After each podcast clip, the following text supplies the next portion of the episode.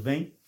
Você sabe que de vez em quando eu posto aqui muito a questão de reclamar ou avaliar algumas experiências do cliente é, pelo mundo, de empresas. Tá, mas dessa vez não vou falar sobre as empresas, vou falar de nós enquanto consumidores. Há vários tipos de consumidores.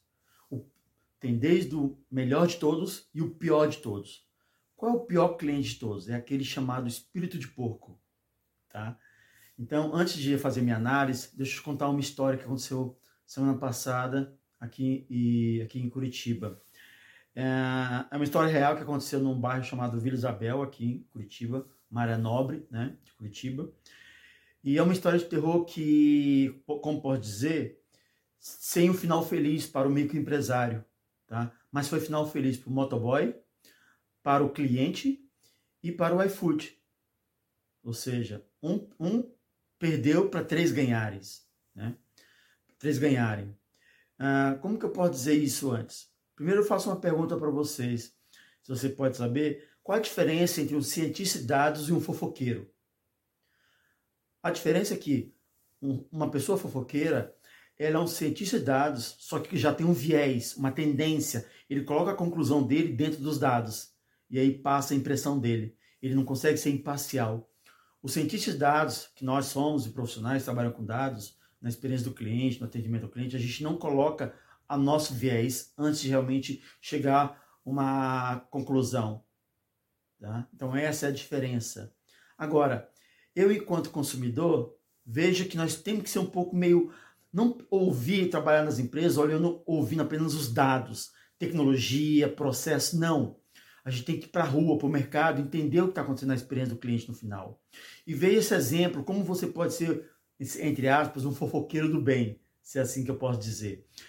Eu frequento, eu frequento um restaurante durante a semana, a maioria das vezes ele. É um restaurante muito bom, bem localizado, pequeno, mas o atendimento fantástico, a comida maravilhosa na região ali da Água Verde, em Curitiba.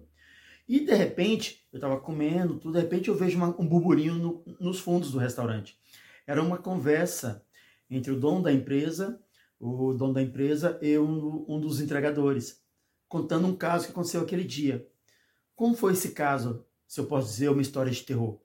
Naquele dia, é, um cliente é, chamado, não posso dar o nome do cliente, chamado com a letra R, né? Foi lá e pediu no iFood um aplicativo é, a sua refeição, tá? na faixa de 80 reais.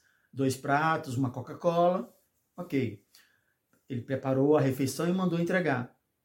Foi, o motoboy foi lá entregar. Entregou, foi embora, ok. Passa 15 minutos depois, o cliente, dentro do aplicativo iFood, vai lá e rejeita. Diz que a avaliação que a comida não estava boa para consumo. Nosso gerente foi e se assustou, porque nunca tinha recebido essa nota, esse tipo de classificação que, que esse gerente fez? E o dono da empresa pegou o carro, foi lá, ele mesmo, pessoalmente, para identificar assim: olha, eu quero saber o que aconteceu, eu quero ver a comida, o que aconteceu, tudo. E aí chegou na casa desse cliente, bateu na porta, uma casa mansão maravilhosa, padrão de vida altíssimo, carros importados na, na porta, tudo. Bateu na porta, falou assim: olha, eu, eu sou dono do, dessa, dessa lanchonete, você pediu o almoço, eu quero saber, porque aí foi também me reportou que você falou que estava ruim alguma coisa, eu quero ver, eu preciso ver para aprender se realmente foi um erro. O que, que o cliente falou? É, não, mas eu comi. Tá, mas se estava ruim, você comeu? Tá. É, mas é, você não tinha direito de vir aqui na minha casa reclamar disso. Não, mas você falou que estava ruim minha comida, eu quero saber. Se você não vai pagar, eu tenho que saber para reportar para o iFood. Que o cliente falou? Não, não, não, não vou falar nada, não.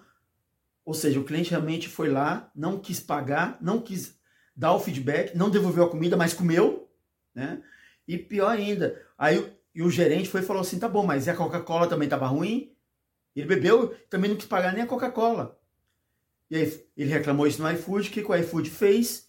Simplesmente falou assim: tá bom, não, esse cliente tá, não falou nada, tá, tá, falou: tá bom, eu não vou cobrar comissão de vocês enquanto iFood e pronto. Ou seja, o prejuízo final ficou para o empresário, teve que pagar o motoboy, deu duas alimentações para e a Coca-Cola para o cliente e o iFood não ganhou comissão. Mas o cliente teve prejuízo, o empresário teve prejuízo maior. O que eu quero dizer com isso? Enquanto uma empresa que não trabalha com ciência de dados de forma correta, tá? Isso aí foi uma história de terror, de um cliente do estilo antiético e espírito de porco. O cliente ainda foi lá na, no Google dessa empresa e, e, e colocou uma estrela e não comentou mais nada. Ou seja, onde eu quero dizer com isso, como uma empresa, o iFood, não soube fazer ciência de dados. Vamos lá, nós, enquanto cientistas de dados, antes do iFood tirar a comissão desse, desse empresário, deveria ter feito o quê? Lá, e eu fiz essa análise. Se você vai no Google Meu Negócios, é, ou no Google Maps desse restaurante, ele tem 158 avaliações. Tudo nota 4.8.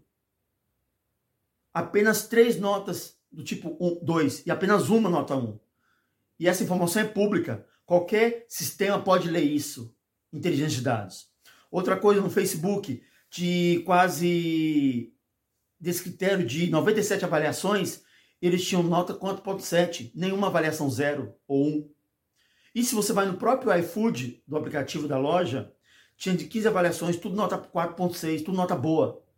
Então, esse iFood, que se diz um aplicativo que tem inteligência de dados, deveria ter, considerou a voz de um cliente mais forte do que vários outros que diz o contrário. E pior, não cobrou nem pela Coca-Cola. Então, assim, empresas, vocês não têm que concordar que todo cliente é honesto. Entenda que cabe a vocês também, porque muitas escolas, famílias falharam em relação a isso, ensinar o consumidor a ser consumidor. Então, sim, o pior cliente que existe é o espírito de porco desonesto. Tá? São momentos de decisões entre caráter e ética. Tá? Por exemplo, semana passada eu fui no, supermercado aqui comprar uma coisa e alguns supermercados no Brasil estão colocando pessoas de terceira idade para ficar no caixa, para dar oportunidade de emprego, tudo. Uma senhorinha lá que estava trabalhando me atendeu tão bem, tudo. Eu vi que ela não cobrou um azeite de 20 reais. No meu cérebro vem o momento dizendo assim: eu deixo falar, vou ser desonesto, vou tirar vantagem, pensar igual um espírito de porco pensaria. Não, o supermercado ganha muito dinheiro, eu, eu deixo, eu vou ficar com esse, esse azeite de graça. E talvez depois a própria caixa teria que pagar esse azeite, ou não. Eu também já devolvo, fala, caixa, ó, a senhora esqueceu de cobrar esse azeite. E é isso que eu fiz. Ela foi lá e cobrou, e saí com a minha consciência limpa e não prejudiquei ninguém. Então, entendam empresas. Inteligência de dados não é só para ter dados é para ter sabedoria digital. Se vocês não sabem como fazer isso, consulte profissionais como eu, na Universidade do Consumidor, que a gente ajuda vocês a fazer isso. Para não acontecer essa história de terror que acontece diariamente em qualquer bairro do Brasil, seja em mansões ou de favelas. Tá bom? O que, que você achou? Já apareceu isso com você também?